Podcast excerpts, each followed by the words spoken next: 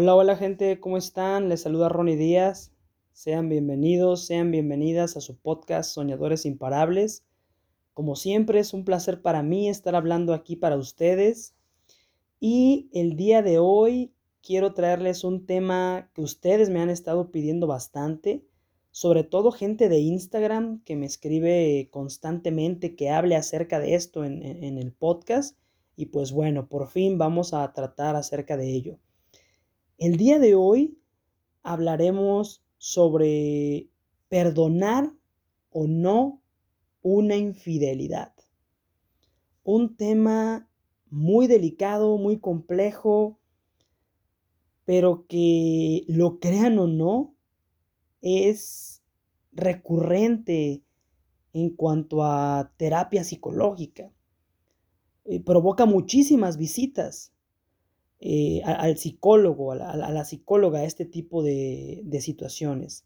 Pues hoy vamos a hablar un poquito más acerca de esto para que ustedes puedan tener una idea más clara y al final puedan sacar sus conclusiones de, si perdonar, si no perdonar, si darse una oportunidad o simplemente alejarse y listo.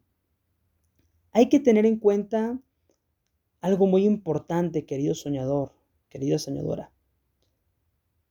La gente se acostumbra a tratarte de acuerdo a lo que toleras.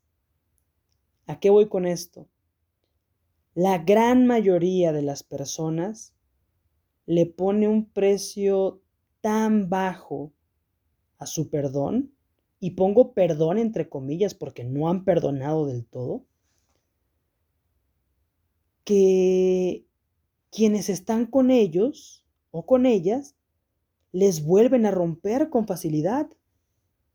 Quien perdona rápido le pueden engañar dos, tres, cuatro, cinco, diez veces, porque ya saben que con una palabra bonita, con un regalito, con buen sexo, les van a perdonar. Te tomaron la medida porque saben muy bien que como no quieres perder esa relación, vas a aguantar y tolerar toda la mierda que sea necesaria. Y tú vas por la vida pretendiendo que perdonaste, cuando bien sabes que no es así, cuando bien sabes que por dentro vas lleno o llena de inseguridades, cuando te cuesta trabajo confiar, cuando sientes estrés, ansiedad, cuando no sabes de tu pareja. Eso no es perdonar. Eso es únicamente apegarse a la relación y negarte a soltar. Pero amor y perdón, discúlpame, pero no tiene nada que ver. ¿Ok? Quiero aclararte eso por porque es, la, es lo que la gran mayoría hace. Llegan y me preguntan, oye Ronnie, es que cómo ves, ya lo perdoné, me engañó hace tres días, pero bueno, ahorita lo estamos intentando. Coño, ¿qué estás intentando?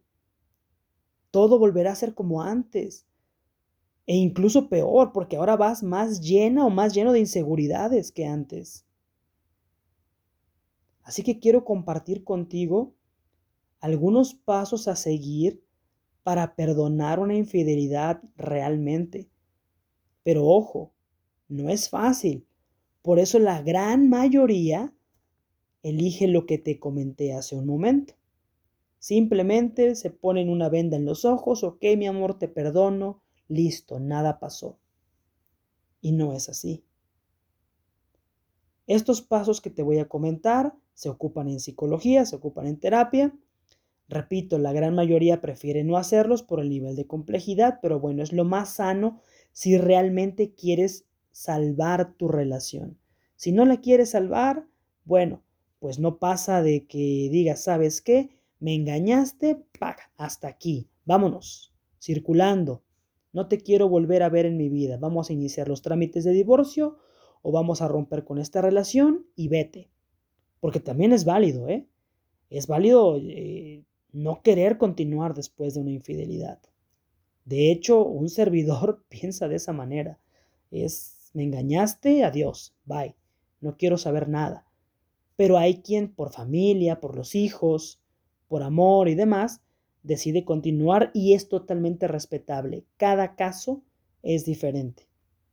Para ustedes van, van los siguientes eh, eh, pasos a seguir. El primero de ellos es, aunque te cueste trabajo, no tener contacto con la persona que te engañó durante tres meses. Te hablo de contacto cero. No hablar absolutamente para nada.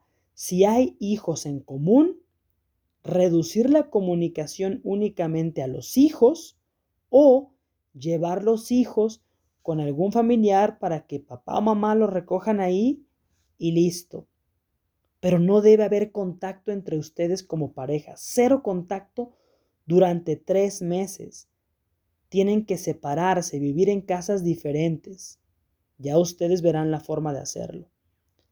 Pero no puede haber contacto. Nada de que vamos a vivir en la misma casa, pero no nos vamos a hablar. No.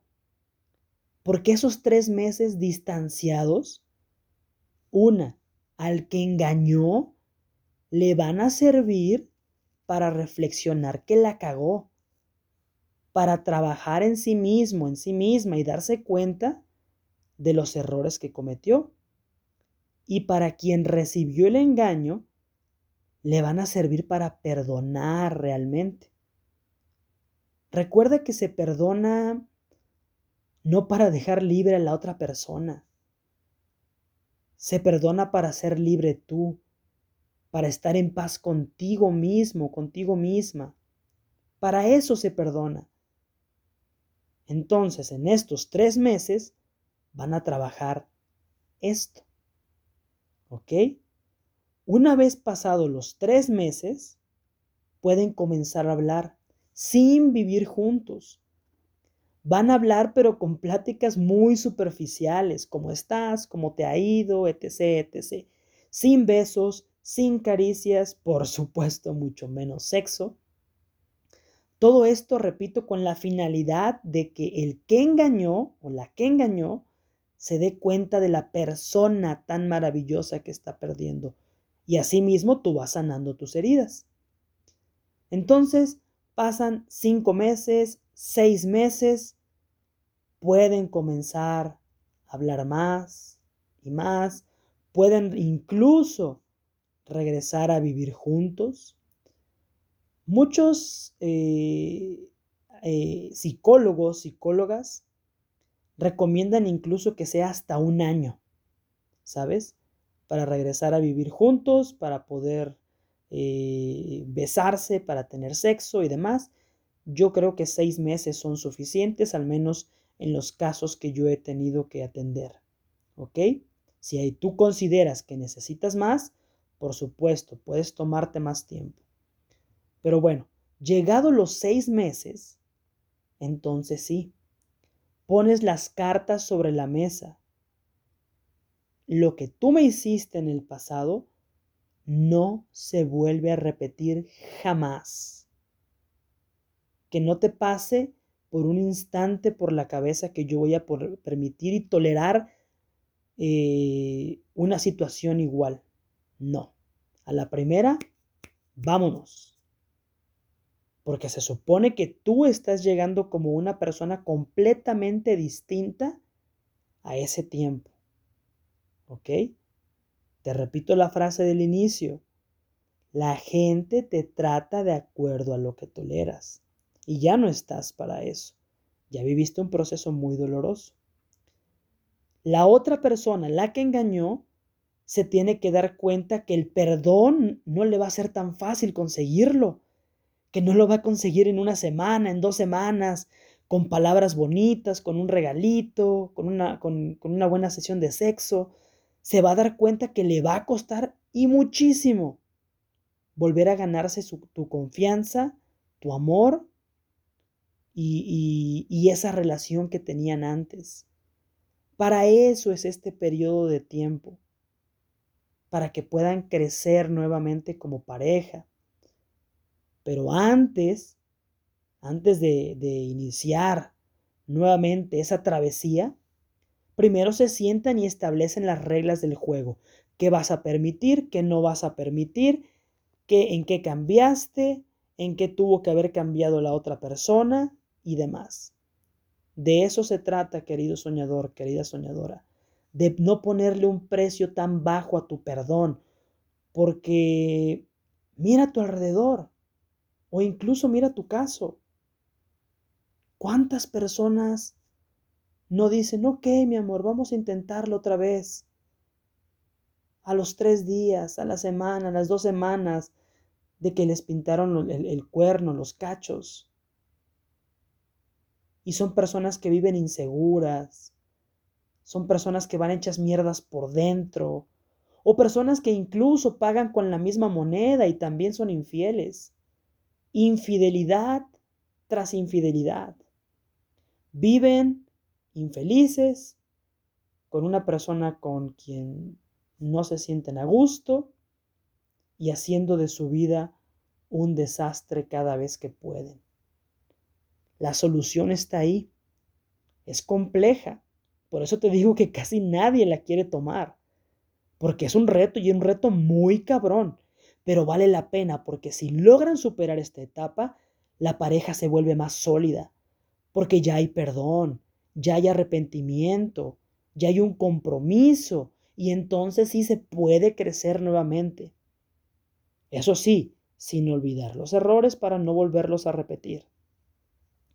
Y como te mencioné hace un momento, si no quieres perdonar, si quieres marcharte porque te fueron infiel, estás en todo tu derecho. Hasta aquí se acabó, vámonos, no más y la otra persona tiene que respetarlo. Y si no, prepárate para la lluvia de ruegos, de culpa, porque incluso te pueden llegar a culpar a ti porque fueron infieles. Prepárate para la lluvia de, ofensas, lamentablemente, que en ocasiones llegan y demás. Pero tú no vas a dar tu brazo a torcer, te vas a respetar, te vas a amar, porque eres una persona que merece un amor completo, no un amor compartido. Eres una persona que, que, merece a alguien que esté contigo, no que esté con 20, ¿ok? Que se entregue a ti, no que se entregue a medio mundo. Así que por eso valórate. Estos pasos que te mencioné te van a ayudar, te van a ayudar bastante. Son recomendados eh, en psicología, ojalá los puedas seguir y que, y que le dejes de poner un precio tan bajo a tu persona, a tu perdón. ¿Va? Así que, pues nada, quiero eh, dejarte mis redes sociales por si gusta seguirme. Eh, arroba Ronnie Díaz, Ronnie con doble N, Y al final. Me puedes encontrar en Instagram, Facebook, YouTube. Por allá nos vemos. Si tienes dudas, preguntas, me mandas un mensajito. Si quieres cotizar sesiones conmigo directamente, también me escribes, oye Ronnie, ¿cómo son las sesiones? ¿Qué costo tienen? ¿Qué, paquetes manejas? E, etcétera, etcétera. Me avisas y, y yo te comparto información, ¿va? Y si no, pues simplemente platicamos y listo.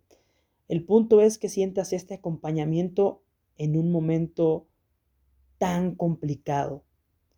La infidelidad, como te dije, es un tema duro, es un tema difícil, muy recurrente y que termina por destruir muchísimas familias. Por eso aplica de la mejor manera lo que te acabo de compartir acá. Te mando un fuerte abrazo, querido soñador, te mando un fuerte abrazo, querida soñadora. Mucha luz, mucho amor, mucha fuerza. Chao, nos vemos en la próxima.